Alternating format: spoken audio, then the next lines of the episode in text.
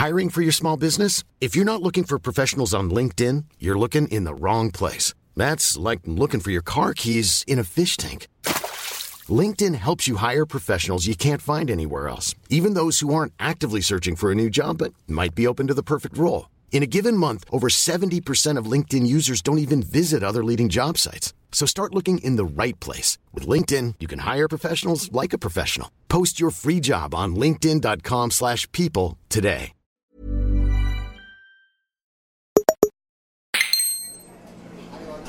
Muy buenas, Alex. Perdona que llegué tarde, pero es que iba con las maletas, venía del viaje y... Pero bueno, ¿qué tal?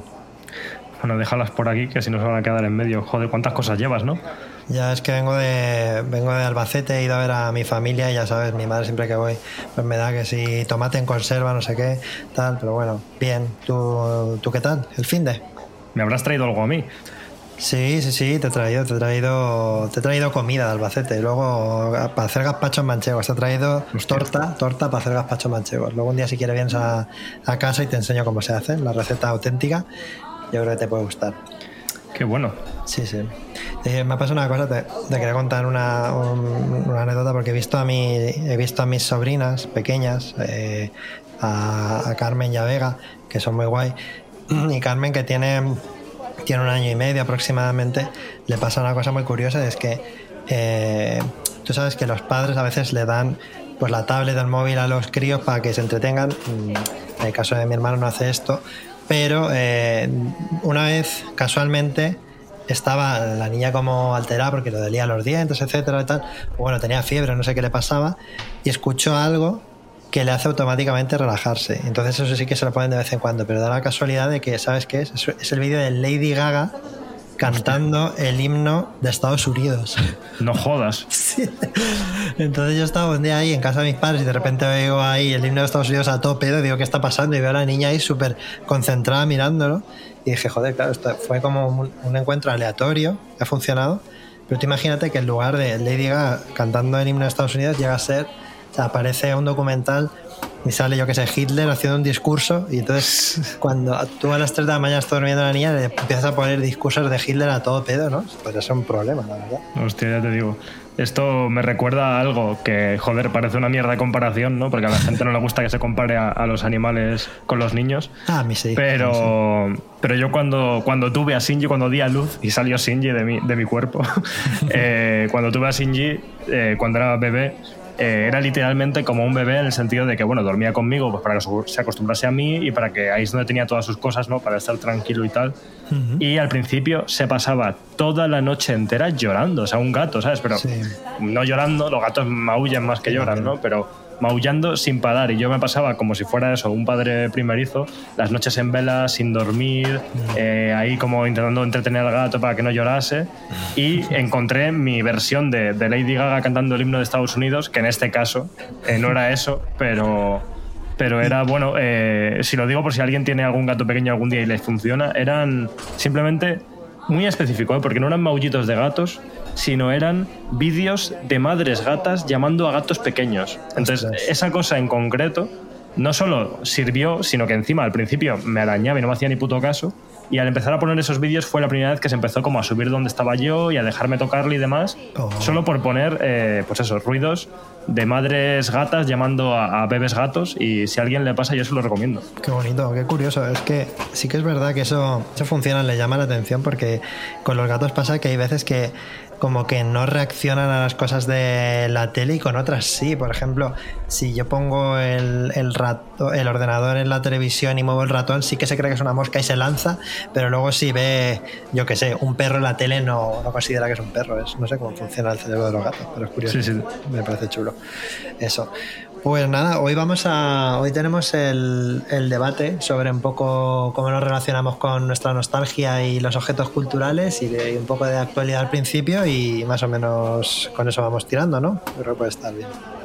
Sí, sí, yo creo que tenemos contenido de sobra. Así que si quieres me levanto, pido algo para los dos y empezamos. Me parece perfecto. Pues venga, pide y vamos a grabar.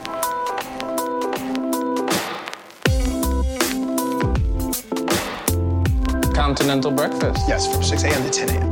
muy buenas y bienvenidos a un nuevo Desayuno Continental, el podcast sobre objetos culturales en el que hablamos semanalmente Alejandro Cáceres y el que está aquí presentando, que soy yo, Javi Román. ¿Qué tal? ¿Cómo estás, Alex? Yo muy bien, un poco acojonado porque le estoy viendo ya las orejas al lobo en el sentido de que está empezando a venir el calor veraniego. Estamos grabando esto a 22 de marzo y aquí en Madrid al menos, la ciudad de, la libertad y, del sufrimiento también en muchos sentidos, este calor empieza a ser un poco preocupante. Así que, por un lado, guay, porque me apetecía ya el tiempo primaveral, pero lo malo es que ya no existe la primavera, es algo que ha desaparecido y vamos a pasar directamente al verano más, más atroz. Es cierto, sí. O sea, el otro día vi en Twitter que decía el amigo David Jaume Andreu, eh, toda, ponía literalmente, toda la ropa de entretiempo a tomar por culo a Vinted o algo así. Y, es que es totalmente así. O sea, tú estás ahí comprándote una chaqueta chula para entretiempo, tal, y nada. O sea, aquí el día que llega la primavera, ¡pum! Manga corta directamente. Sí. Es que encima, eh, ya por meter off topic sobre moda, si quieres verlo así, a mí me encanta como la ropa de entretiempo, es como súper guay porque a veces cuando es invierno y tienes que ponerte muchas cosas, como que es difícil llevar como un outfit guay conjuntado con cosas que queden bien porque tienes que llevar muchas capas y en verano tienes que ir prácticamente desnudo, entonces como que el momento guay es el, el entretiempo y nos han quitado hasta eso, tío, nos lo han robado. Total, total. A mí me flipa, por ejemplo, los, abrigos finitos. En Japón me compré uno así de tela. Pues bueno, habrás visto en, en doramas y en cadramas, ¿no? Este tipo de abrigo así largo que, llevan muchos y tal. Y es que eso no lo puedo llevar porque en invierno me, hielo y luego ya digo, venga, esto, los trenos este fin de semana. Y ya imposible, ya te tienes que ir, vamos, a, pelo directamente mm. por la calle. A mí me pasa con las americanas que me gustan para llevarlas con zapatillas, así como para un rollo más informal, pero ya no las puedo poner porque, insisto, es lo mismo que dices tú. En invierno no me abrigan, evidentemente, y en verano me muero de calor, así que así estamos. Ahí está, y las, las chaquetas vaqueras, que son así muy noventeras, yo tengo alguna también, ahí con mis chapitas puestas, pues nada, ni de coña, no me da tiempo. O sea, estamos aquí, esto es un poco problemas del primer mundo, ¿eh? es como sí. lo que nos jode el cambio climático es no poder usar nuestras chaquetas, hay que ver. Pero bueno, que es así, es un drama, es un drama. Entonces, eh, hoy vamos a, vamos a contar un poco lo que vamos a tratar. Bueno, y eh, sobre todo el tema del el debate que trataremos en la segunda parte del programa, porque la primera parte, como de costumbre, hablaremos un poquito de actualidad. Y en la segunda parte vamos a tratar el tema de cómo nos relacionamos con la nostalgia. Nosotros, bueno, y la gente que nos rodea, cómo, cómo, se, cómo gestionamos el tema de la nostalgia y los objetos culturales, pues ya sea las películas que recordamos, que nos gustaban cuando éramos adolescentes, los videojuegos que jugábamos cuando éramos niños, etcétera, etcétera, pues nuestra relación, lo que tenemos con ella y, bueno, como, como un poco desde perspectiva emocional, pero también eh, cómo el mercado y el capitalismo eh, nos eh, está aprovechándose de esa nostalgia, etcétera. Muchos temas hay ahí. y, eh, pero bueno, primero vamos a hablar un poquito de, actualidad y de las cositas que hemos estado haciendo estos días. Yo tengo aquí apuntado, eh, lo primero, no sé si quieres que, que hablemos algo de primero de lo que hemos hecho nosotros o, primero de, noticias? ¿Qué prefieres? No, me parece buen orden empezar a hablar de nuestra vida cotidiana y ya luego entramos a los temas y ya de ahí pasamos al otro. Ok, pues eh, hay algo que hayas estado haciendo esta semana que nos quieras contar, que quieras destacar. Sí, a ver, a nivel de, yo qué sé, de productos culturales, eh, el fin de estuve viendo con mi novia la peli de After Sun, que es una mm. que todavía no había visto, de estas que en realidad estaban en el contexto de los Oscars, pero luego no estaba nominada realmente, ¿no? ¿Cómo Solo el actor. El, ah, Paul Mescal, efectivamente. Vale, eh, pues eso, yo todavía no la había visto, le tenía ganas, eh, estaba esperando a verla porque sé que en este caso mi novia también la quería ver y me gustó bastante, la verdad. O sea, tengo que, decir que, que, no me ha decepcionado. Tampoco es que mucho de ella, pero que, bueno, estas pelis a veces no sabes por dónde cogerlas, ¿no? Pueden estar muy bien o pueden no terminar de resonar contigo. Y sin entrar en mucho detalle, sí que es verdad que Marta, con un comentario que hizo en el, uno de los programas de los Oscar, hmm. como que ya habló del tema central de la película, cosa que no voy a recordar para que si alguien no la ha visto todavía y no se enteró de ese detalle, pues que la vea sin saber nada, que para mí es lo mejor a la hora de ver algunas pelis. ¿Lo que comentó Marta eh, se puede considerar un poco spoiler o no? es que, a ver, no es una película de spoilers, en tanto a que es una cosa muy slice of life, típica película así costumbrista, pero a la vez, bueno, es el tema central de la peli y a mí lo que me gusta de esta peli es cómo es muy elegante a la hora de tratar ese tema sin ser súper explícito con, él, ¿no? Eh, que bueno, hay una cosa que sí que se puede decir, es que a lo mejor es a lo que tú te querías referir. Sí que es una peli que va, eh, al contrario que los Fableman, eh, que va de mirar hacia la infancia, que es parte de lo que vamos a hacer en el programa de hoy, ¿no? Eh, mirar hacia la infancia con ojos de adulto, no como hace Spielberg en, los Fableman. Sí. Y, y, eso está guay, va de, pues, de cómo la, chica protagonista ve su infancia, eh, recuerda su infancia con su padre. Entonces eso sí que se puede decir. Lo único es que ella, Marta dio un detalle que yo creo que es de lo que va realmente la película, hmm. que creo que es interesante como no saberlo y, vivirlo a través de ella porque, porque creo que es una peli súper, súper elegante a la hora de tratar ese tema, insisto, sin regodearse en él, sin ser súper explícito, como dejándote entrever que eso pasa y tú entendiendo que eso está pasando y, y tratándolo de una forma súper interesante. Y bueno, es muy bonita, muy triste a la vez. El final es bastante desgarrador, o al menos a mí me pareció que utiliza unos recursos visuales y poéticos muy interesantes para, cerrar la peli y, y en general la recomiendo, la verdad. La verdad es que tengo muchísimas ganas de, verla. Es el un tipo de peli que siempre me ha, me ha, traído mucho y es de las que más tenía en el contexto de los, de los Oscar, como tú has dicho, era de las que más ganas tenía de ver, pero todavía, todavía no he tenido oportunidad, pero sí, sí, eh, ya en breve tengo que echarle un vistazo. Eh, yo, en cuanto a lo que es ver series, películas, etcétera, no, no, no, recuerdo. Igual sí que he visto algo, pero no recuerdo nada que me haya marcado. Sin embargo, sí que aproveché mm, que ahora son las en verdad, y voy a decir que son las rebajas de Steam, que es la plataforma de juegos digitales de Valve, que para la gente que juega en PC. Eh, pero yo este me lo pillé, este juego del que voy a hablar, lo jugué en unas rebajas que fueron como hace un par de semanas de juegos de, como de misterio.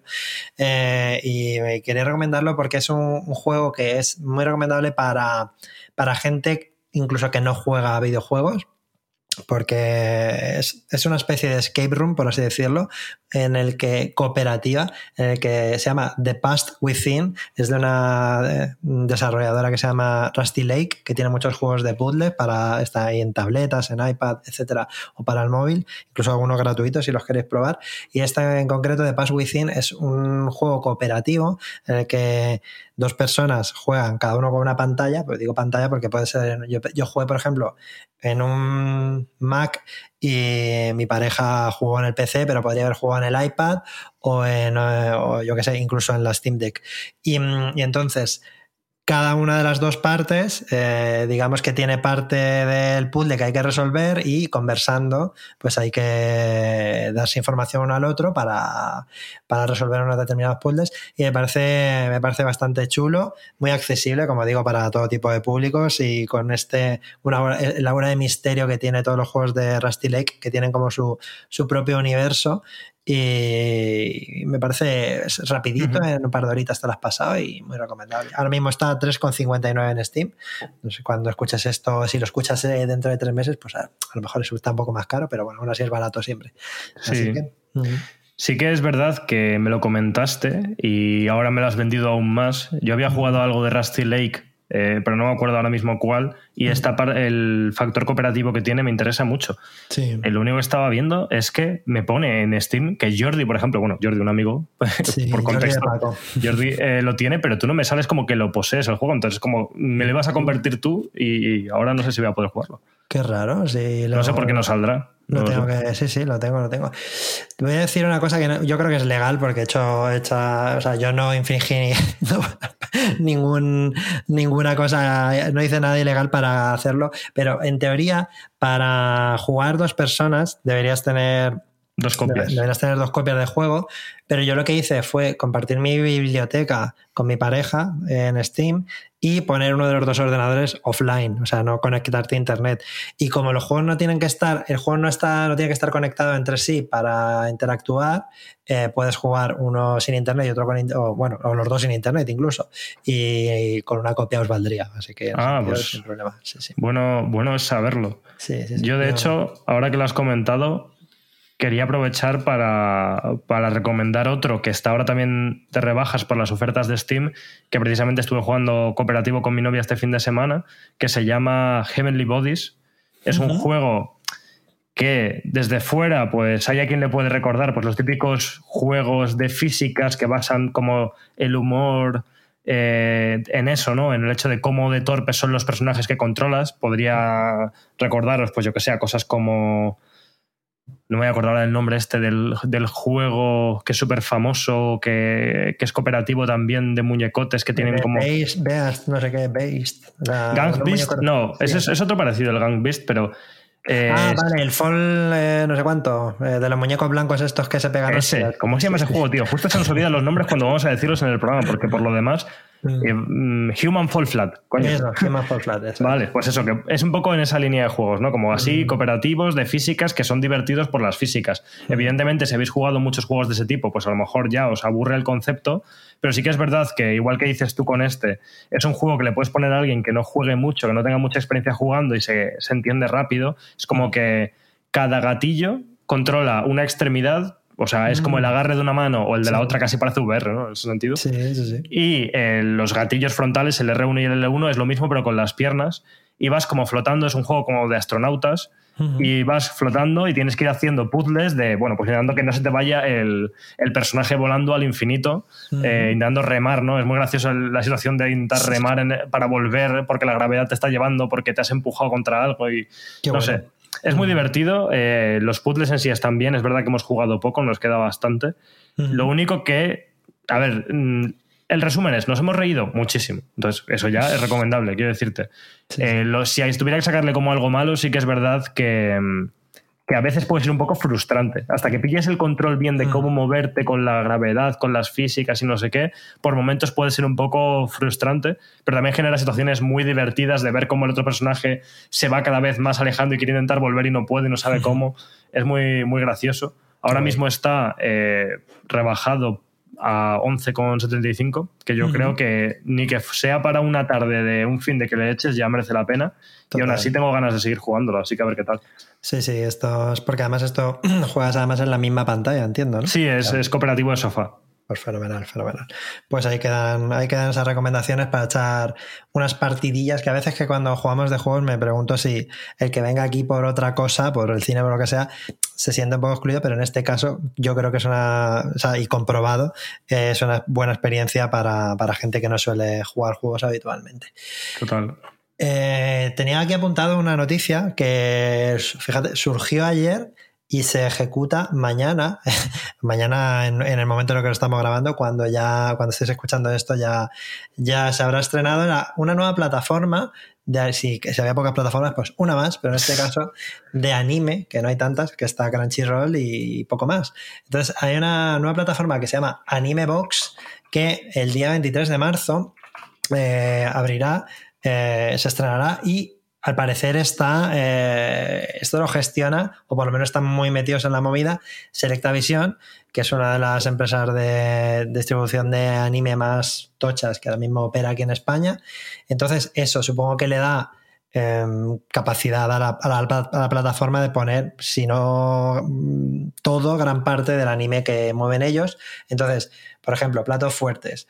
Pues Mm, cosas clásicas como por ejemplo Dragon Ball, que aunque parezca mentira, siendo tan popular, no está en ninguna plataforma. Ya solo eso, solo el hecho de que esté Dragon Ball, yo creo que puede atraer a muchísima gente. Mm. Pero a nivel clásico, por ejemplo, a mí me gusta mucho Ranma Medio, que es una, es una serie que yo, mm, anécdota rápida, no sé si la he contado en esta nueva temporada de, de desayuno, pero la he contado otras veces, en Albacete, cuando yo era pequeño, parte de la mm, parte de la ciudad tenía Canal 9, o sea, la cadena valenciana, ¿no?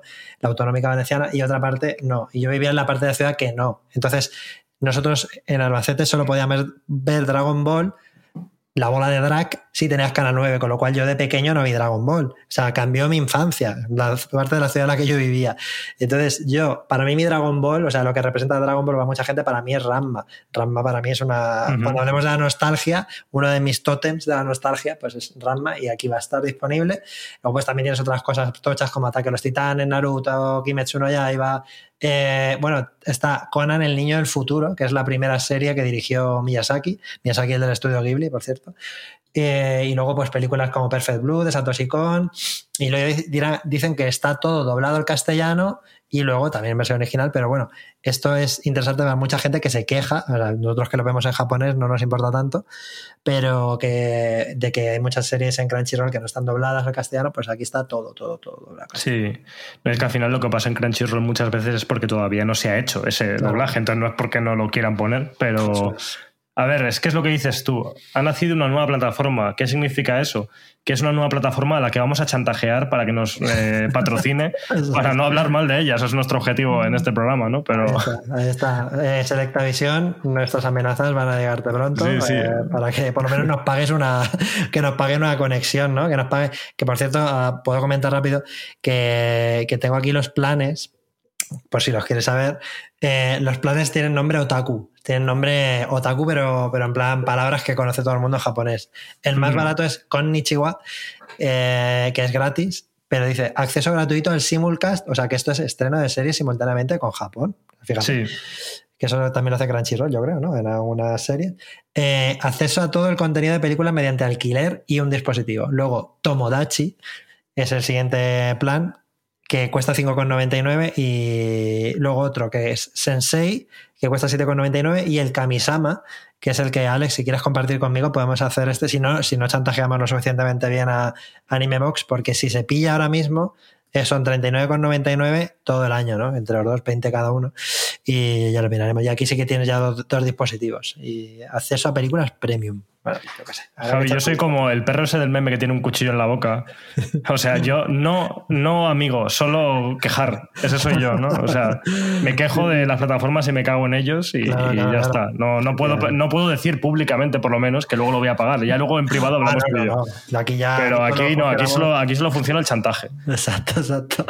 De hecho, la verdad es que la web ahora mismo está un poco. Me da la sensación, perdona, Anime Box, si estás escuchando esto, eh, si esta visión, me vas a disculpar que os haga esta pequeña crítica que me acabo de comprar la serie de, de Ranma entera en Blu-ray que me ha costado un pastón. Así que dejadme que os critique un poco. Eh, la página web parece que la hicieron ayer, en plan cogiendo una plantilla de que se han bajado por ahí y han metido lo básico, porque es que no, o sea, en la en donde pone Kamisama, o sea, no pone, pone 39,99, pero no te pone por cuánto tiempo yo, pero o sea, falta información, ¿no?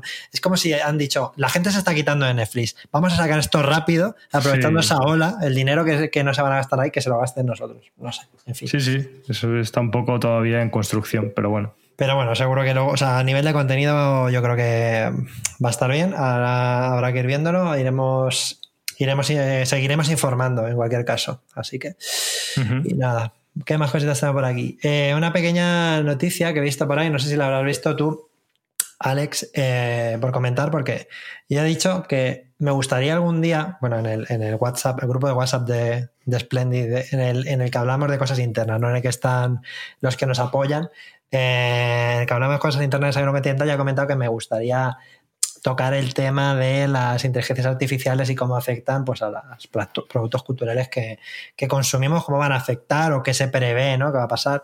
Y esta semana, creo que ayer, salió una noticia de que Ubisoft, la empresa francesa es, ¿no?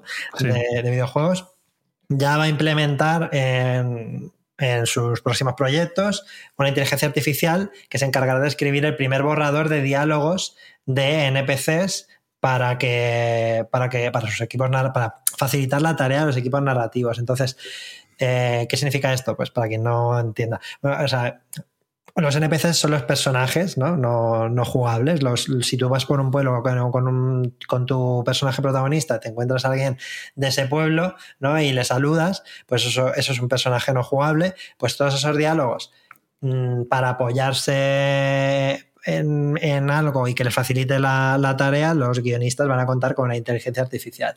Entonces, evidentemente ha habido reacciones muy negativas por parte de, sobre todo de gente que se dedica al desarrollo, en plan que nos quitáis el dinero o, de guionistas, pero también ha habido otras reacciones en plan, joder, esto es una manera de eh, facilitar ciertas tareas que de otra manera son muy ingratas y luego ya perfeccionarlo de manera manual Incluso, ya comento esto último, ya me dices tú cuál es tu opinión.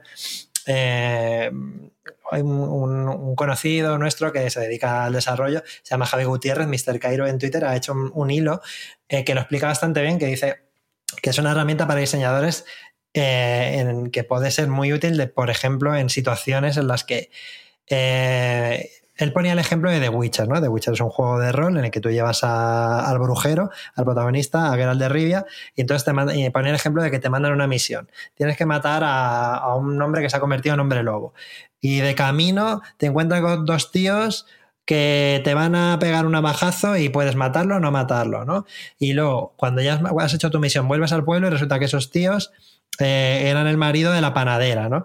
entonces, en función de lo que tú hayas hecho, la conversación que vas a tener con la panadera, si tienes una IA, te puede facilitar las diferentes posibilidades que tú que hay en el juego, pues que los diálogos se adapten a lo que tú hayas hecho o lo que no. Eso escribirlo a mano sería una tarea titánica, coger todos los, los posibles variables, el árbol de las variables y crear diálogos, un guionista escribiendo horas y horas de diálogo, pues como que no se dan, sería un poco jodido. Entonces, ¿tú qué opinas? ¿A favor o en contra? A ver, yo es que precisamente como persona, en parte al menos, también se dedica a escribir videojuegos, porque es una de las expertise que tengo, yo he descubierto que esta es una de las mejores herramientas que se han hecho nunca. O sea, sinceramente, es ya un poco. Vamos a adelantar aquí cosas que podríamos hablar en ese hipotético programa. Pues sí, puede ser, pero ya lo hablaremos. El caso es que, para mí, desde fuera siempre se ve como, pues eso, quita trabajo, es un problema, eh, luego la gente va a ser vaga, va a utilizar la IA y entonces no van a hacer las cosas bien. Eso es como en todos los trabajos. Si tú haces algo mal, el juego va a ser una mierda y ya está. O sea, el juego o el guion de la peli, como los de Marvel, que yo creo que llevan escribiéndolo ya con IA desde hace 20 años. Eso quiere decir, el 90%, de, 90 de las películas de Marvel parecen escritas por una IA. O sea, lo de Spider-Man No Way Home, no sé cuál es, es de traca. O sea, esa película eh, directamente la ha hecho el chat GTP. Pero, pero bueno, más allá de eso, más allá de la coña, eh, yo simplemente lo desconocía, no lo había usado mucho. Y últimamente eh, he visto como lo he empezado a usar para como herramienta. Es que es una herramienta, no es un sustituto. No, no te quita tu trabajo y hace tu trabajo por ti porque no lo va a hacer mejor. Encima, tú no puedes pretender decirle cuatro cosas y que te haga el guion porque es la primera vez que sale, sale mal. Eh, y de hecho, y aunque lo refines un poco, necesita como de la mano humana para que eso esté bien.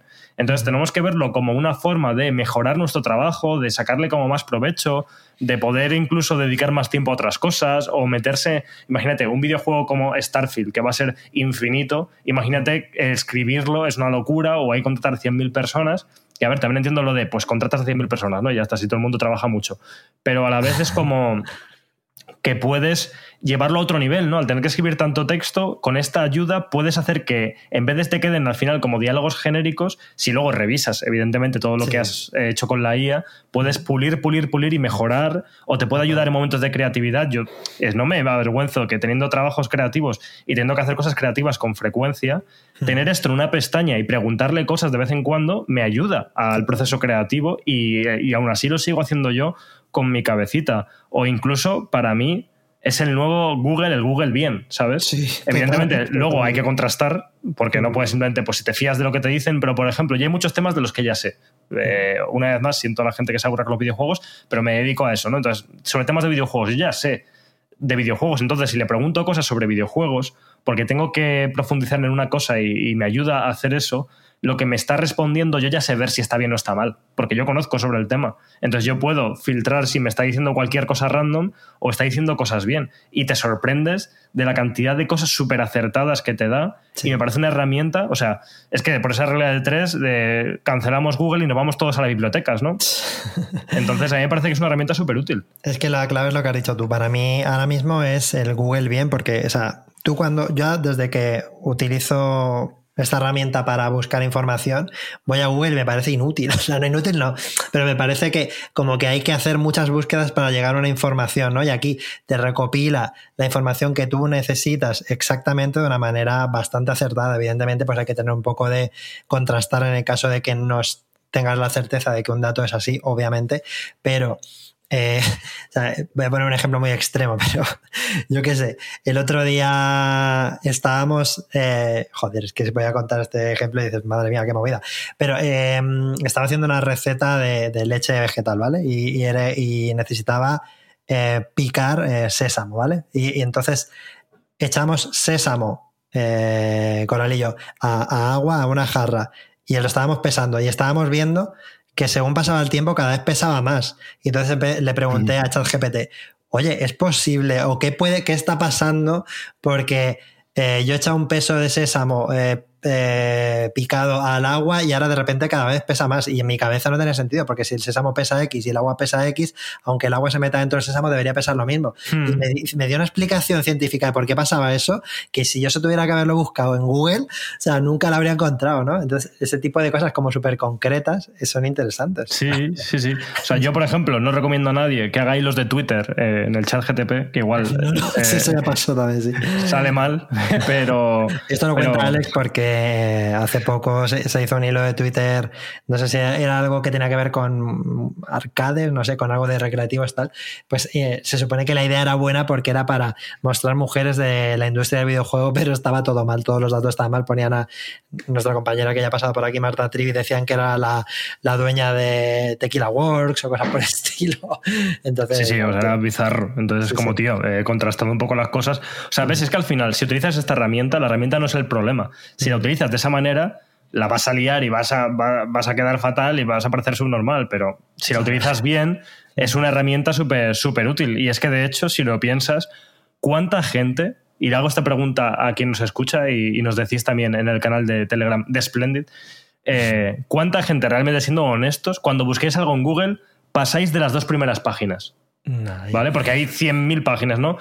Casi nadie suele pasar de las primeras páginas y de hecho casi nadie suele hacer clic como en la mitad inferior de la primera página. No, Es- no, eh, te quedas en los cuatro primeros resultados, vaya. Claro. ¿Y qué pasa? Que los cuatro primeros resultados de Google no están ahí por su utilidad o precisión en la información, sino que están ahí por las palabras que se han utilizado para que sean las primeras en salir en la búsqueda o porque se ha pagado directamente para salir lo primero en la búsqueda. Entonces, Google como fuente de información es una basura. Es muchísimo mejor ChatGPT, que además no te lleva a una página que también está construida como con palabras clave solo para salir en la búsqueda, sino que tú preguntas una pregunta muy específica y te responden de una forma muy específica. Entonces, no Sí, sé, sí. a mí me ha Y parecido súper guay. Y luego puedes, puedes seguir profundizando en el mismo, dentro del mismo chat, siguiendo el contexto, teniendo en cuenta lo que has preguntado antes y lo que te han contado antes. O sea, para mí es algo sí. revolucionario.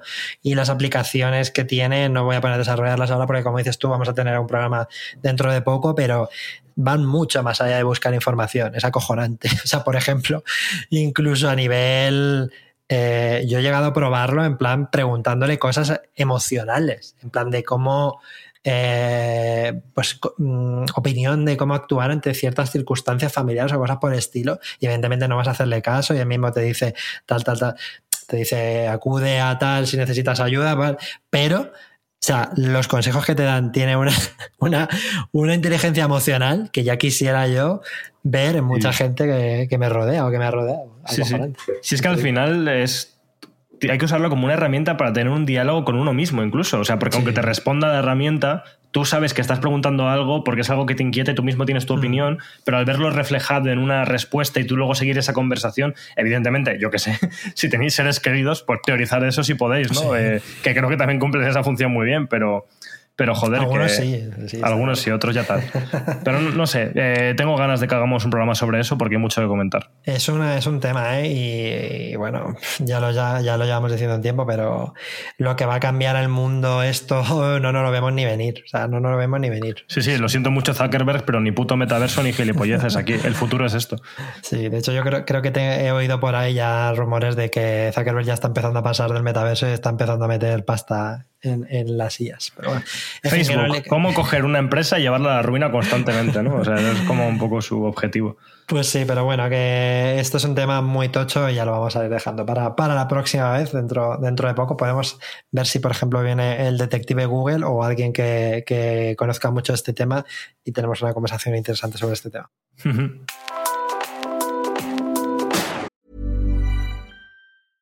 Hiring for your small business? If you're not looking for professionals on LinkedIn, you're looking in the wrong place. That's like looking for your car keys in a fish tank.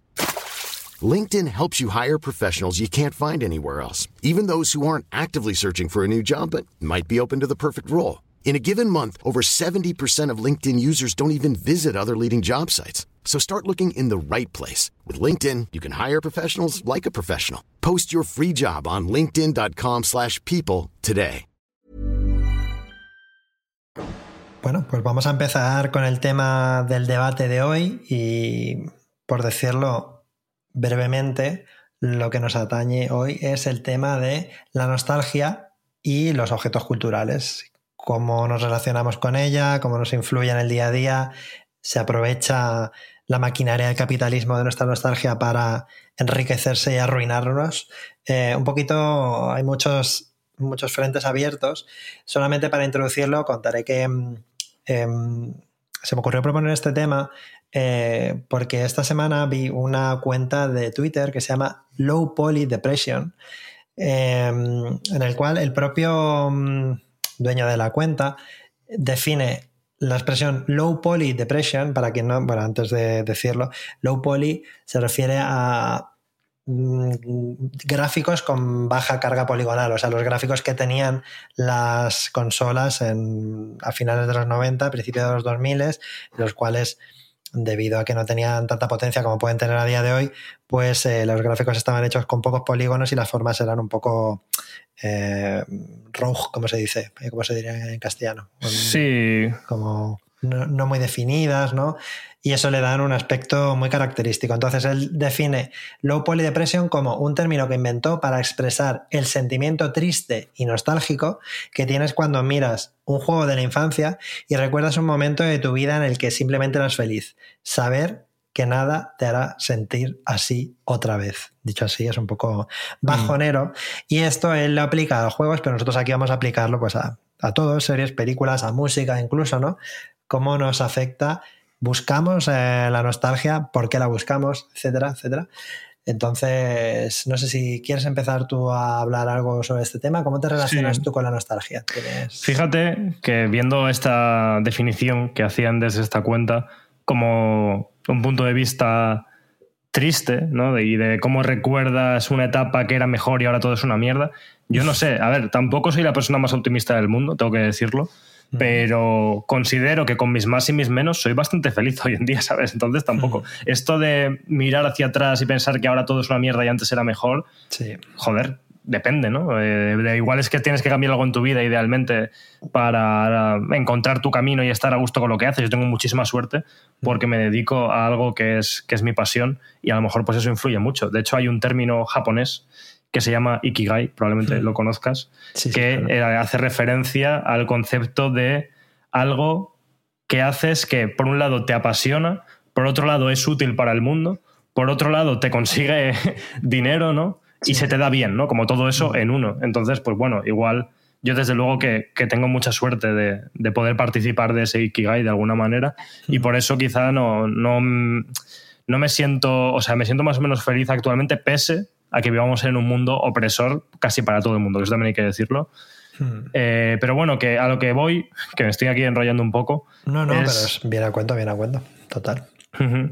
A lo que voy es a que cuando yo pienso en estas obras que me gustaban cuando era más pequeño, ya sean pelis, ya sean libros, ya sea música, ya sean videojuegos, en realidad como que no lo veo desde una perspectiva de, joe, qué triste cómo era la vida antes y qué mal está ahora. O sea, evidentemente depende del día que tengas, igual puedes tener ese punto de vista, pero yo lo veo como, qué bonito, qué buenos recuerdos, eh, cómo me gustaba esto, eh, qué feliz me hacía esto otro. Cuando pienso, yo qué sé, cuando era pequeño y me despertaba, o sea, esto era una cosa, una anécdota, en casa de mis padres, eh, a veces me quedaba a dormir en la habitación de mi hermana para dormir juntos, como si fuésemos amigos que se quedan en la casa del otro, cuando en realidad yo tenía mi propia habitación y por la mañana, eh, sentados ahí en la típica cama supletoria hasta que sale debajo de una cama eh, que es pues individual, nos poníamos ahí una tele de tubo pequeñita y veíamos ahí los dibujos animados mientras nos tomábamos un bocadillo de estos de, de pan de leche o yo qué sé, ¿sabes? Y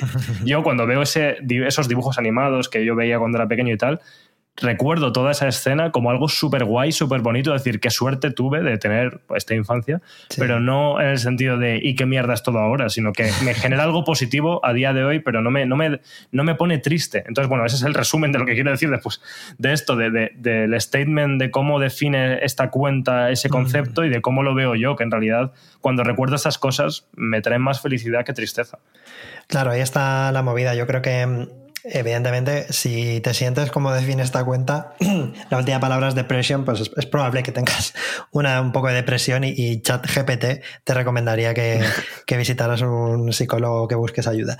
Entonces, más allá de eso, sí que es verdad que em, en los últimos tiempos se está, mm, está aumentando eh, la cantidad de gente. Vamos a poner, vamos a poner ejemplo, por ejemplo, los, los millennials, eh, un grupo de población en el que tú y yo nos encontramos, aunque nos separen unos cuantos años, porque mm, eh, tú estás en una parte de horquilla y yo en la otra, pues curiosamente los millennials son un grupo de población que ahora mismo tiene ya poder adquisitivo y que antes no tenía y al mismo tiempo, ese poder adquisitivo viene de que pues trabajamos, ¿no?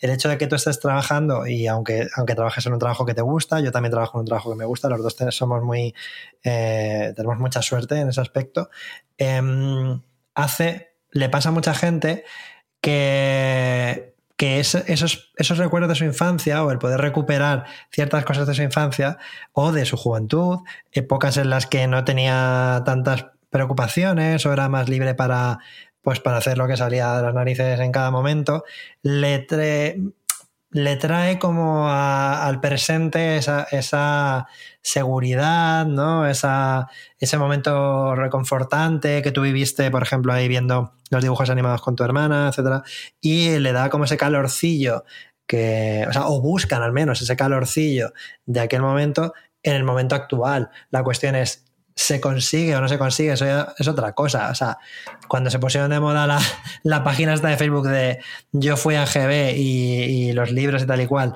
mm, porque tú veas ahí una foto del libro de ciencias sociales de cuando eras pequeño o, una, o tengas una camiseta de los Goonies, eso te hace sentir como cuando tú viste los Goonies.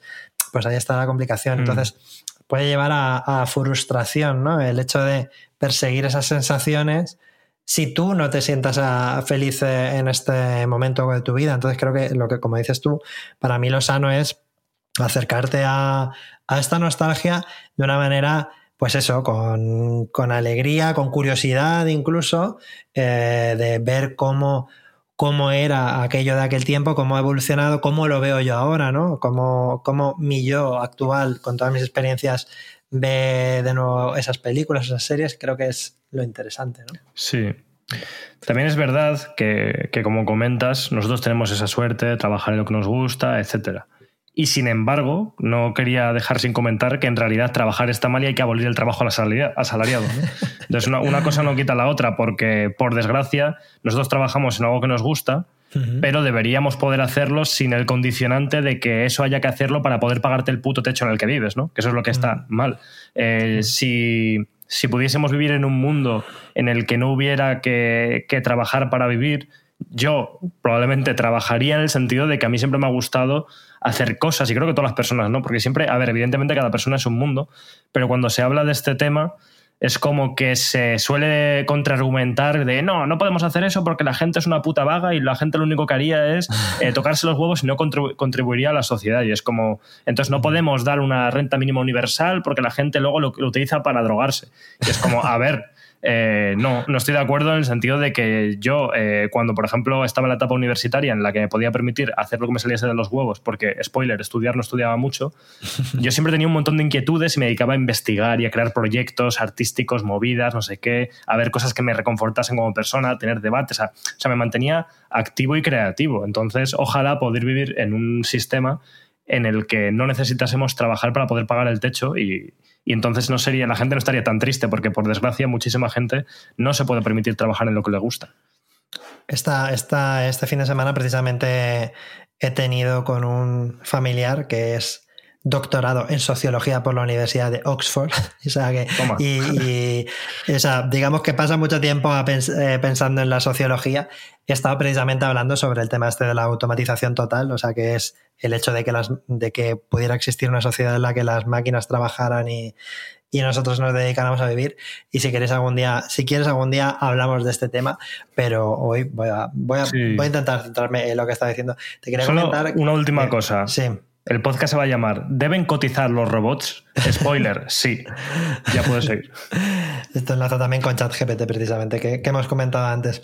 Este, um, el tema de la, um, de la, nostalgia a día de hoy, eh, por un lado, lo tenemos fácil porque con el tema de Internet, las plataformas, etcétera, etcétera, etcétera, es fácil recuperar eh, las películas que viste cuando, cuando eras adolescente, cuando cuando tenías 16, había un, había un hilo de Twitter que, o una pregunta de estas, un tren de Twitter que decía, eh, ¿cuál era eh, la película, qué películas salieron cuando tú tenías 16 años o qué juegos tenías cuando tú tenías 16 años y lo miraba y todo el mundo decía, pues la mejor película de la historia, ¿no? Porque como en esa época es cuando tienes, esta, eh, guardas unos recuerdos tan buenos de esos momentos por algún motivo que, te parece como lo mejor para todo el mundo, mm. era la mejor película. Pero bueno, la cuestión es que a día de hoy es fácil recuperarlo y sin embargo, eh, cada vez creo que estamos yendo un paso más allá para intentar buscar la esencia, ¿no? Cuando queremos buscar la esencia de la, nostalgia, por ejemplo, pues la gente que colecciona música y en lugar que puede escuchar en Spotify, pero se compra el vinilo. O sea, los vinilos.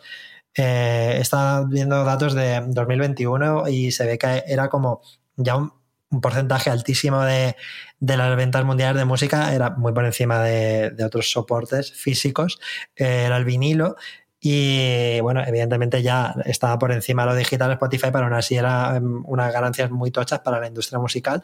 El vinilo, cuando mucha gente, yo tengo muchos vinilos, yo he publicado discos de vinilo y, no, y los compras y los tienes ahí y a lo mejor no los escuchas nunca en el tocadiscos porque luego lo escuchas en Spotify. Entonces, te iba a preguntar sobre el tema este de...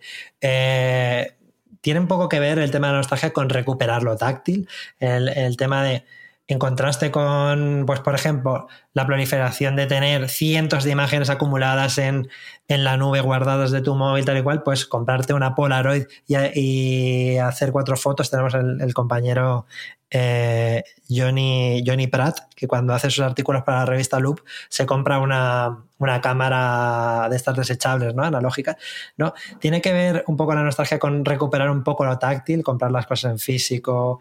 Mm, huir un poco del acto frío que es ya no pulsar ni un botón, sino pulsar una, una pantalla para reproducir las cosas. O sea, mm. buscamos el, el gustete táctil, ¿no? Un poco. Sí, y al final el tacto es uno de los sentidos, ¿no? Y, yo qué sé, eh, la escultura es una obra artística en sí misma, como que los objetos tienen mucho, mucho valor eh, de todo tipo, sentimental, emocional y demás. Entonces, por supuesto que mola tener las cosas. O sea, tú, por ejemplo, para, recuperar tus juegos de cuando eras pequeño, ¿te gustaría comprarte la PlayStation 2 y las cajas y tener ahí las cajas y tal? ¿O, te da igual y prefieres y lo podrías jugar emulado y te daría igual? En ese sentido. A ver, eh si nos ponemos en un caso hipotético en el que pueda hacer lo que me sale de los huevos, ¿vale? Que yo creo que es el que interesa aquí, porque evidentemente si no lo hago ahora o sí que lo hago puede tener que ver con muchas variables. Por ejemplo, si no tengo un espacio para poner eso y montar todo ese equipo guay y tal.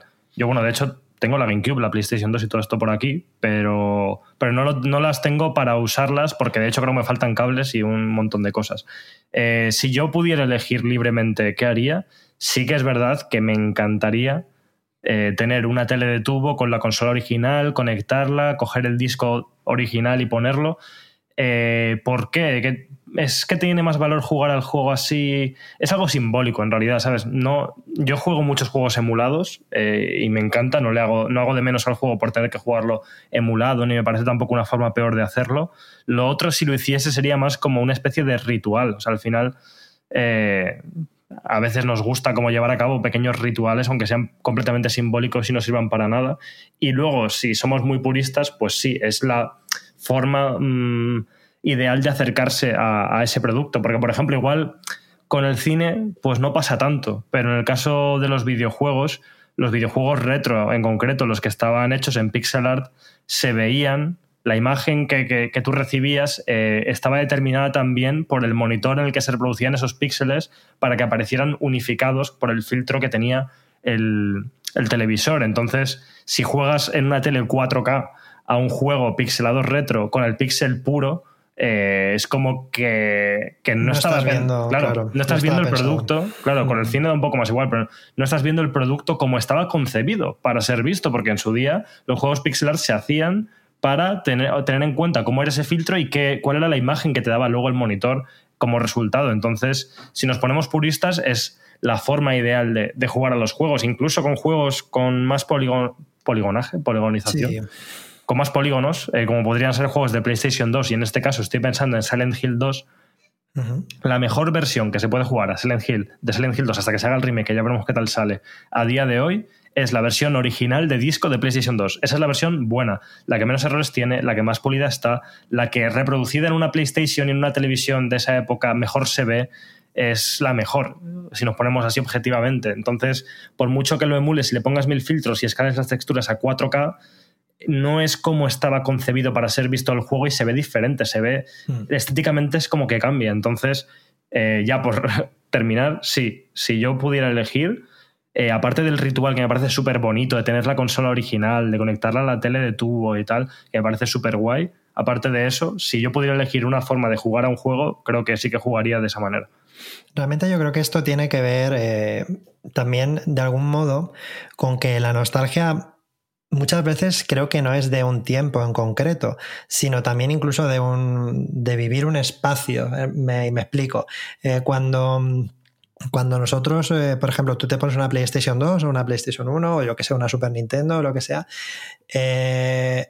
estás o te pones un vinilo, un disco de vinilo, ¿vale? coges el vinilo, lo pones y y te sientas a escucharlo o estás en la habitación, sabes que no vas a poder coger un botón, darle y saltar a la siguiente canción, sabes que no te va a saltar una notificación de, mm, yo qué sé, del Telegram o del WhatsApp y va a interrumpir eh, la canción, te pone el cerebro en otro modo, es como llevarte a un lugar seguro en el que, digamos, tú te focalizabas en, esa obra. Tú cuando te ponías la Super Nintendo no te iba a saltar una actualización, ibas a estar esperando 20 minutos hasta que se descargara y se instalara, eh, etcétera, etcétera, ¿no? Entonces, en cierto modo, te está, alejando, ¿no? De este mundo que tiene muchísimas cosas actual, pero que se está, se está volviendo muy etéreo, ¿no? que no, no, es, no es físico, y te, digamos que te obliga, entre comillas, a que te pones un disco, lo vas a escuchar la cara entera de un vinilo, la cara entera, sin saltar de las canciones, porque ir para allá, coger, saltar, y a lo mejor hay unas canciones que te gustan menos que otras, pero la vas a dejar, y entonces tiene ese rollo mindfulness, como se suele decir, ¿no? De, de estar Mm, centrado en, esa obra en la que, que, estás consumiendo, ¿no? y, eso, también creo que es importante. Y de hecho eso me recuerda un tema interesante sobre la música y es cómo los álbumes, al menos antes, estaban hechos para ser escuchados en conjunto. Quiero decir, una canción eh, era como, es como una narrativa musical. Eh, si una canción viene después de otra, es, una, es un diálogo entre las canciones y lo ideal es escuchar el disco entero. Esto es un poco pureta, incluso para mí, y, pero yo sí que es verdad que antes, porque yo antes era mucho más señor que ahora, es una cosa curiosa. Eh, ahora, pues bueno, si alguien no lo sabía, yo tengo 29 años, pero yo era mucho más señor cuando tenía 18. Era un puto, vamos, un pesado. Y el caso es que entonces yo es cuando escuchaba vinilos y de hecho compraba aquí en un sitio que, que sigue existiendo aquí en Madrid, que, que, se llama Discos Metralleta, que está en un sótano en la Plaza de las Descalzas. Y me iba ahí a comprar eh, vinilos de la música que escuchaba yo en ese momento, que era música retro, o sea, música de los 70, rock, eh, rock británico y cosas así, o soul incluso. Me compraba allí los vinilos y luego los coleccionaba y los escuchaba. Eh, ya lo que voy es que, en ese momento, yo ahora es verdad que es algo con lo que, no predico con el ejemplo. Ahora soy la persona, o sea, si mi yo del pasado, pureta y súper metódico, me viera cómo escucho música ahora, le daba un infarto y se quedaba en el sitio, porque yo ahora tengo una lista de me gusta de Spotify con putos géneros que tienen nada que ver. De repente una canción de anime, después la Rosalía, o sea, y todo va saltando así, como de una cosa a la otra, súper super mal todo. Pero antes sí que defendía este rollo de este disco se ha creado con un mensaje, una intencionalidad, hay que escucharlo entero, eso hace un diálogo entre las canciones y demás, y me gustaba hacerlo. Y el vinilo, como dices tú, fomentaba hacerlo de esa manera. Y no solo, de hecho los vinilos no solo estaban pensados para, como una unidad, sino que se pensaban como la cara A y la cara B, en plan, este por ejemplo, yo en el, último disco que saqué con mi grupo, eh, con Banda Apart, el, último disco se llama, espérate que ni me acuerdo, cojones. Templos, y eh, Templos, y Neones. Lo tengo aquí detrás, de hecho.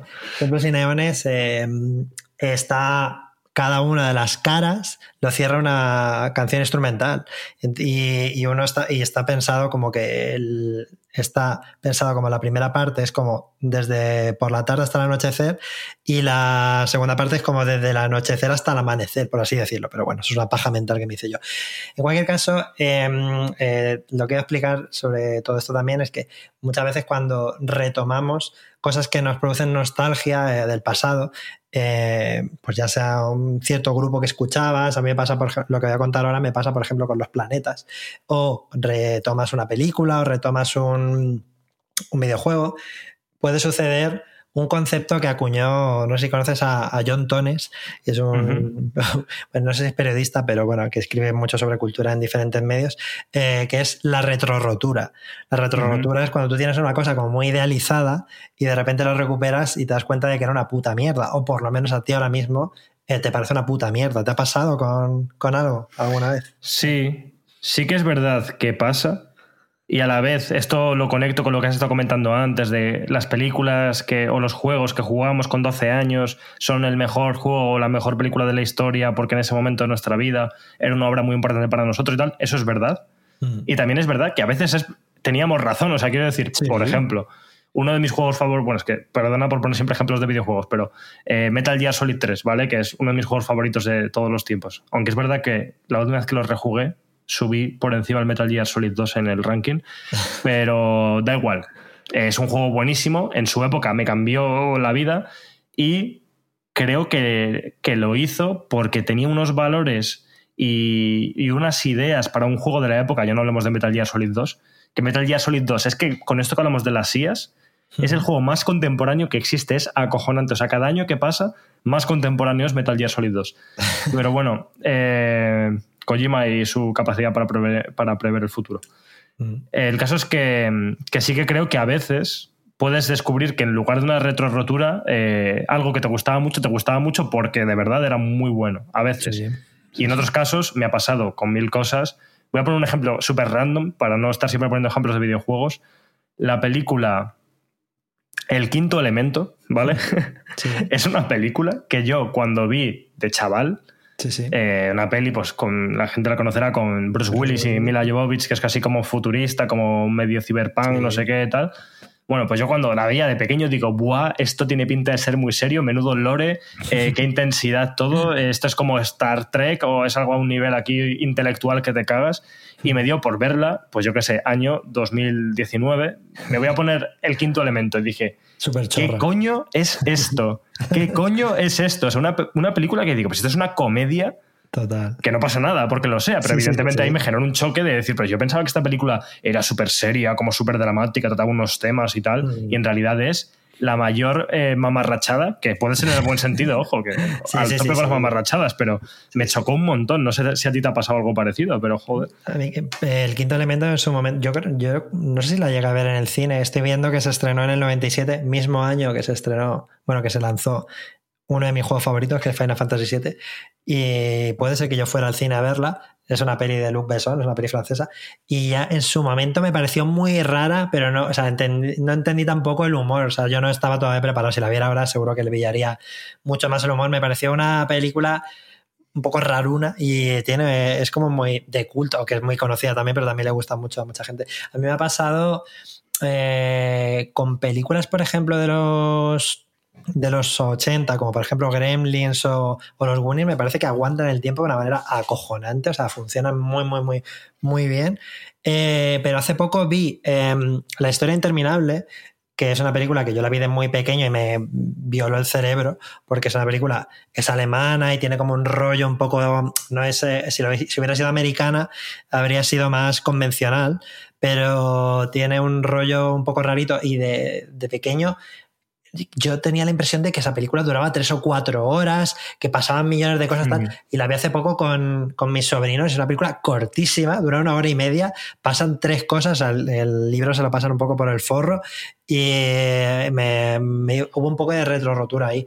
O sea que, y luego también, sobre todo, me pasa mucho con las películas y la obra en general de Tim Burton, tío. Tim Burton me gustaba bastante cuando era chavalín.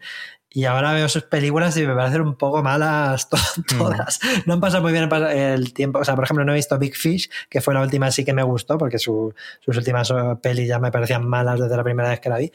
Pero sí me ha, habido un poco de retorrotura con, con Tim Burton, Mm. ¿cierto? Sí, Sí que es verdad que a mí nunca me ha gustado Tim Burton. Es una cosa que no sé por qué. eh, incluso cuando era medio emo, que yo le he sido, yo era grunge en plan de escuchar Nirvana, llevar el pelo sucio, esas Todos cosas. hemos sido eso. Yo Y escucho no- mucho Nirvana también. Sí, sí. Sí, pues eso. Eh, pero no, no te creas que a mí nun- nunca me gustó Tim Burton.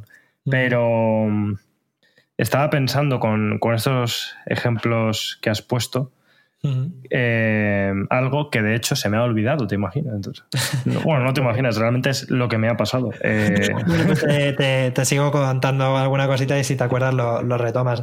No simplemente decir que eh, respecto a la nostalgia, también decir que es curioso como muchas obras actuales se, se pone el contexto en obra, esa en, en- en tiempos pasados, como por ejemplo los 80, tipo Stranger Things, etcétera, etcétera, etcétera, porque parece que hay ciertas historias que ya solo se pueden contar en el pasado. Por ponerte un ejemplo, yo que sé, hay películas, o sea, siempre se pone el ejemplo de solo en casa, ¿no? La película solo en casa. Si la película solo en casa hubiera móviles, la película duraría cinco minutos, porque sería sí. ¿Dónde está Kevin? Llámale. Ah, está aquí, venga, vamos a por ti. Ya está, ¿no? Pues es un poco de este rollo, ¿no? Y Stranger Things también es, es una. Es una serie que tiene su- su parte de su misterio radica en el misterio que existía, para la redundancia, en las cosas de los 80, que creo que es la gente que vivimos parte de los 80, los 90, tal y cual, a veces sentimos nostalgia de ese misterio loco de, yo qué sé, yo la- mi primer contacto, por ejemplo, con mi primer contacto con el con el VHS, me acuerdo que, que alquilaron la película de Indiana Jones y el Templo Maldito y era como, wow, no sé qué tal. Mi primer contacto con los videojuegos fue con un microordenador Astran CPC y me pasaron un disco en el que había juegos grabados y no sabía, no sabía ni cómo se llamaban porque no lo ponía en el, en el disco y lo metía y de repente tenías que meter un comando y te salía un juego rarísimo. No entrabas a Twitter a que te dieran el veredicto, no, este juego está mal porque no tiene no sé qué, no sé cuánto, no sé cuál. Era todo súper misterioso, todo por descubrir, lleno de movidas que, no, que realmente no sabías ni dónde iban ni a dónde van y, y era todo tan, tan único, tu experiencia era tan única comparada con lo que con la que pudiera tener cualquier otra persona, que creo que muchas veces también esa, esa nostalgia viene de, de esa imprevisibilidad de, que tenía aquella época, ¿no? De, Mm. de no saber si quedabas con un colega, no sabías si iba a llegar, pues lo mismo es eso. Veías una película que te sacabas del videoclub, ya lo comenté aquí, creo que es en en el primer desayuno continental o en el segundo, y no sabías nada de esa película y podía ser una mierda, podía ser la mejor película de la historia, ¿no? Ese tipo de, Mm. de no saber qué esperar es algo que podemos echar un poco en falta y que las siguientes generaciones, mm, como no la, han- no, la van a- no la han tenido, pues no lo van a echar de menos, obviamente, porque ya tienen otra manera de vivir las cosas. Sí, a mí lo que me pasa, o sea, estoy de acuerdo con todo lo que dices, ¿eh? y lo comparto. Y no quiero ser pesado ni sacar siempre el mismo tipo de temas, pero sí que es verdad que lo que me agota, por decirlo de alguna manera, de esta nostalgia que se suele representar en la cultura pop y sobre todo en, en, pues eso, sobre todo en cine, series, es el hecho de que son obras hechas para recordar nostálgicamente la infancia de hombres blancos heteros americanos, tío, en los años Total, 80 en concreto. Y es como, oye, Sí, que sí. sois unos putos pesados, tío, que ya me he enterado de que te gustaban mucho los 80, pero creo que podemos hacer otras cosas. Y que Y España no tenía nada que ver en aquella época. No, no, España, total, no, sí. O sea, en España, o sea, tú ves a los chavales de Stranger Things y ahí tomaqueados tal, y aquí la, la gente iba en chándal de táctil. con- o sea, que no, no tiene nada que ver ni las modas, ni la estética, ni el típico, ¿sabes? El típico cartel este como retro wave con el- las rayitas de Tron y tal. Ese tipo de estética en España no existía. O sea, Claro. eso que decías tú. Y el caso es que todo esto conecta para mí con la que es, por un lado, una de mis películas de animación favoritas y por otro, la única película buena que ha hecho Disney, que no, que es coña.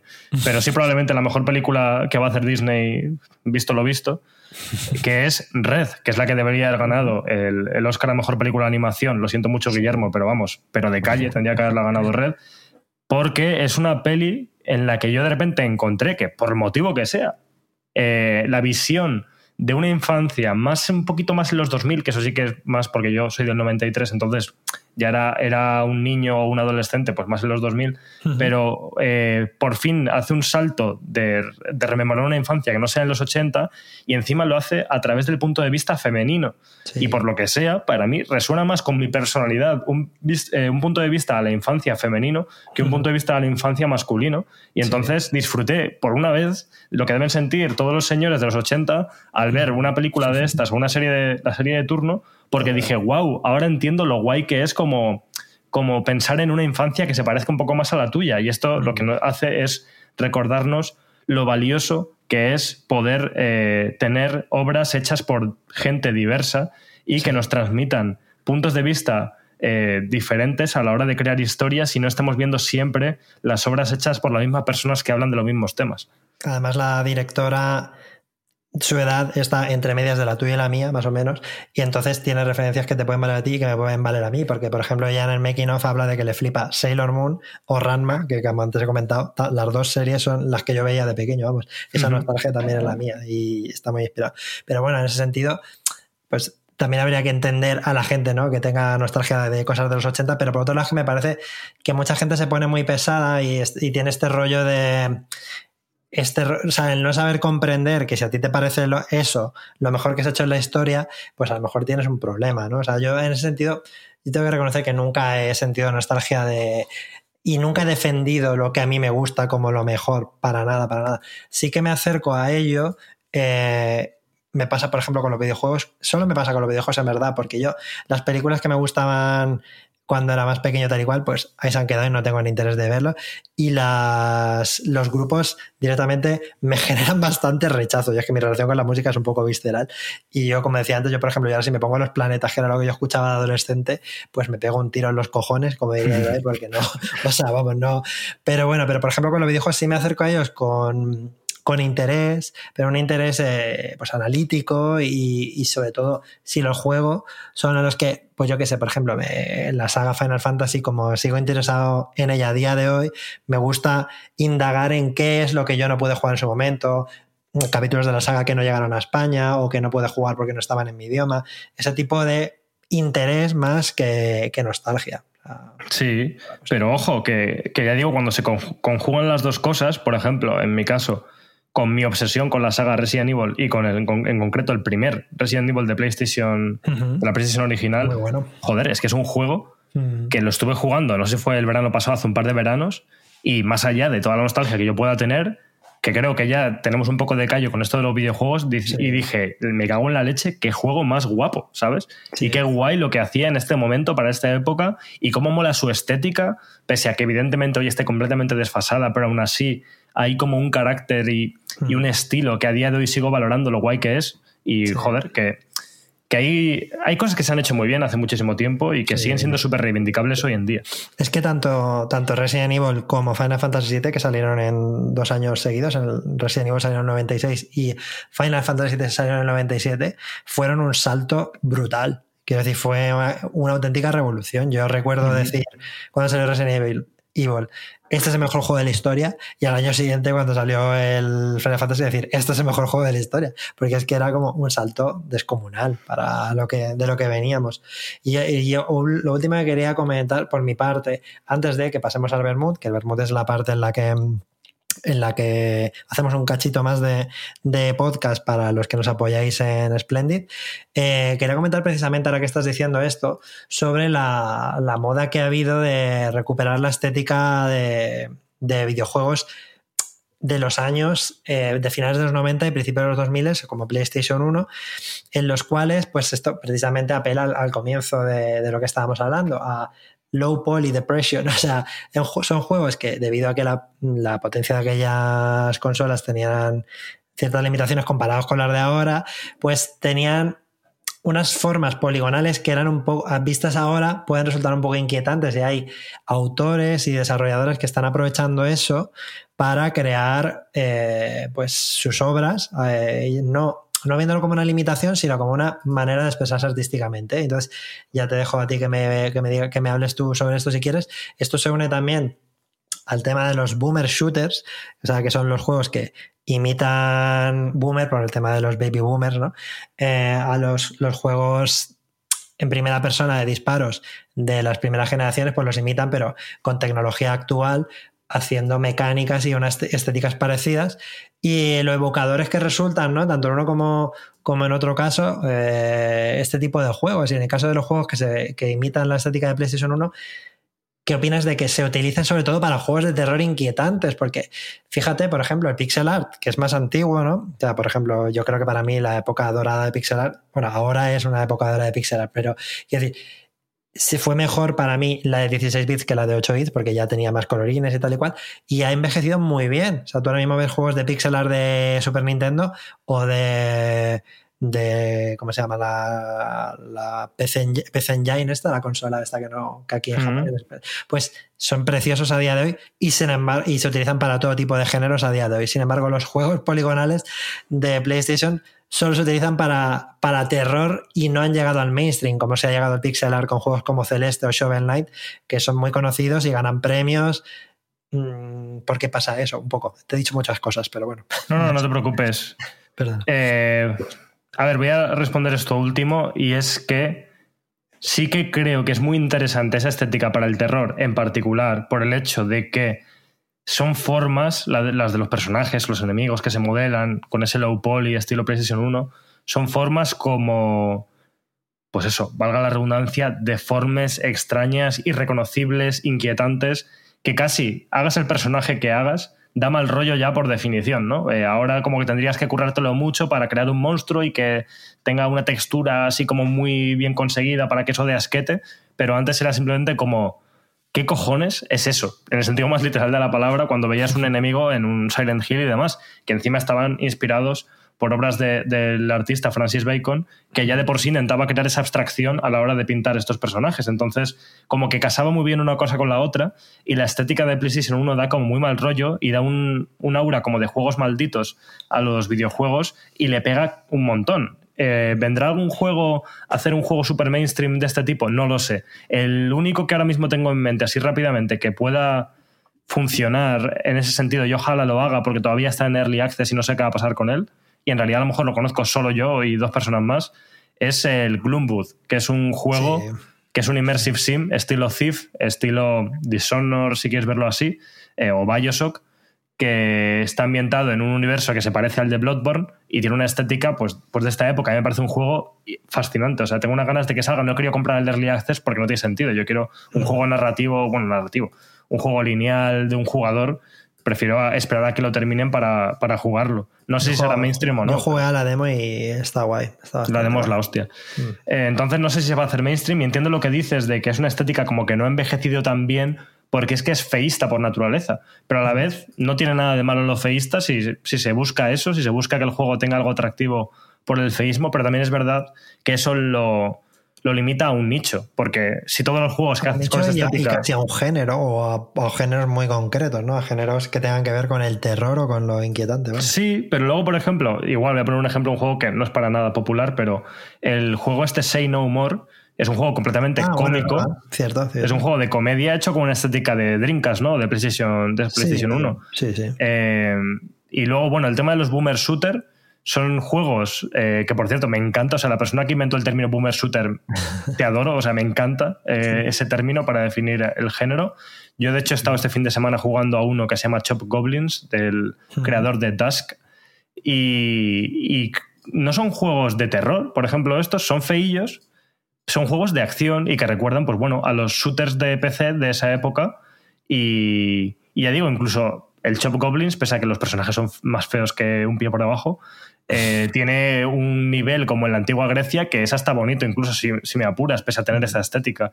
Entonces, bueno, eh, aún así, por necesidad ya es algo más de nicho porque no va a ser súper estético para alguien que no viviera esta estética, pues no le va a apelar probablemente mucho, no le va a parecer muy atractivo y un juego pixel art bien hecho quizá puede ser más popular. Entonces, están un poco más limitados, pero pero a mí me gusta. Yo, yo quiero jugar juegos así porque me parece que tiene un rollo muy guay.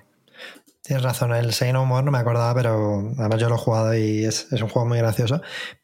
Por tirando por ahí, yo creo que se podrían hacer cosas también chulas con esta estética, o juegos de plataformas, como era, yo que sé, el Croc en su momento, o cosas por el estilo, pero un poco más pulido, creo que se pueden hacer cosas chulas. Y bueno, pues nada, eh, al final esto trata de que pues, yo creo que un poco la nostalgia ha vuelto, o sea, la nostalgia no que haya vuelto, la nostalgia está en boga y funciona muy bien porque conectas emocionalmente con lugares, objetos, personas, canciones que tienes ahí ancladas en la memoria y es una estrategia que funciona muy bien neurológicamente para, para que... porque es, algo reconocible ¿no? por nosotros y, le funciona muy bien a las empresas. Es un pequeño lugar seguro para, para los que ya pues tenemos preocupaciones en el día a día.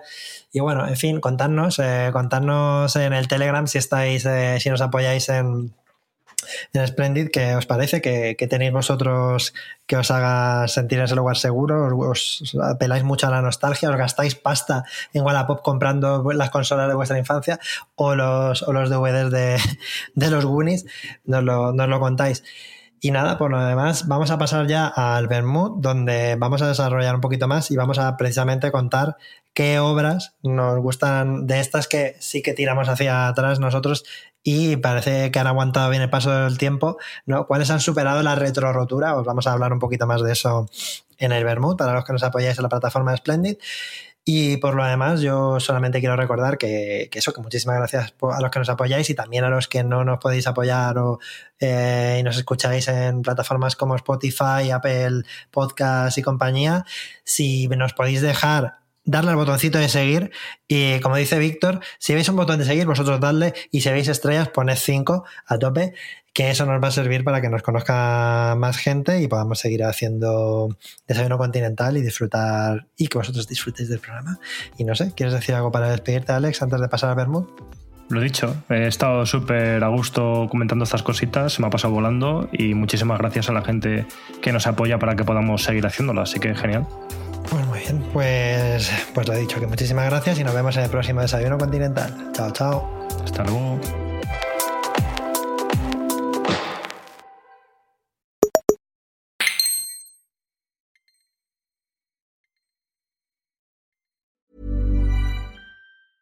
Even when we're on a budget, we still deserve nice things. Quince is a place to scoop up stunning high-end goods for 50 to 80% less than similar brands. They have buttery soft cashmere sweaters starting at $50, luxurious Italian leather bags, and so much more. Plus, Quince only works with factories that use safe, ethical, and responsible manufacturing. Get the high-end goods you'll love without the high price tag with Quince.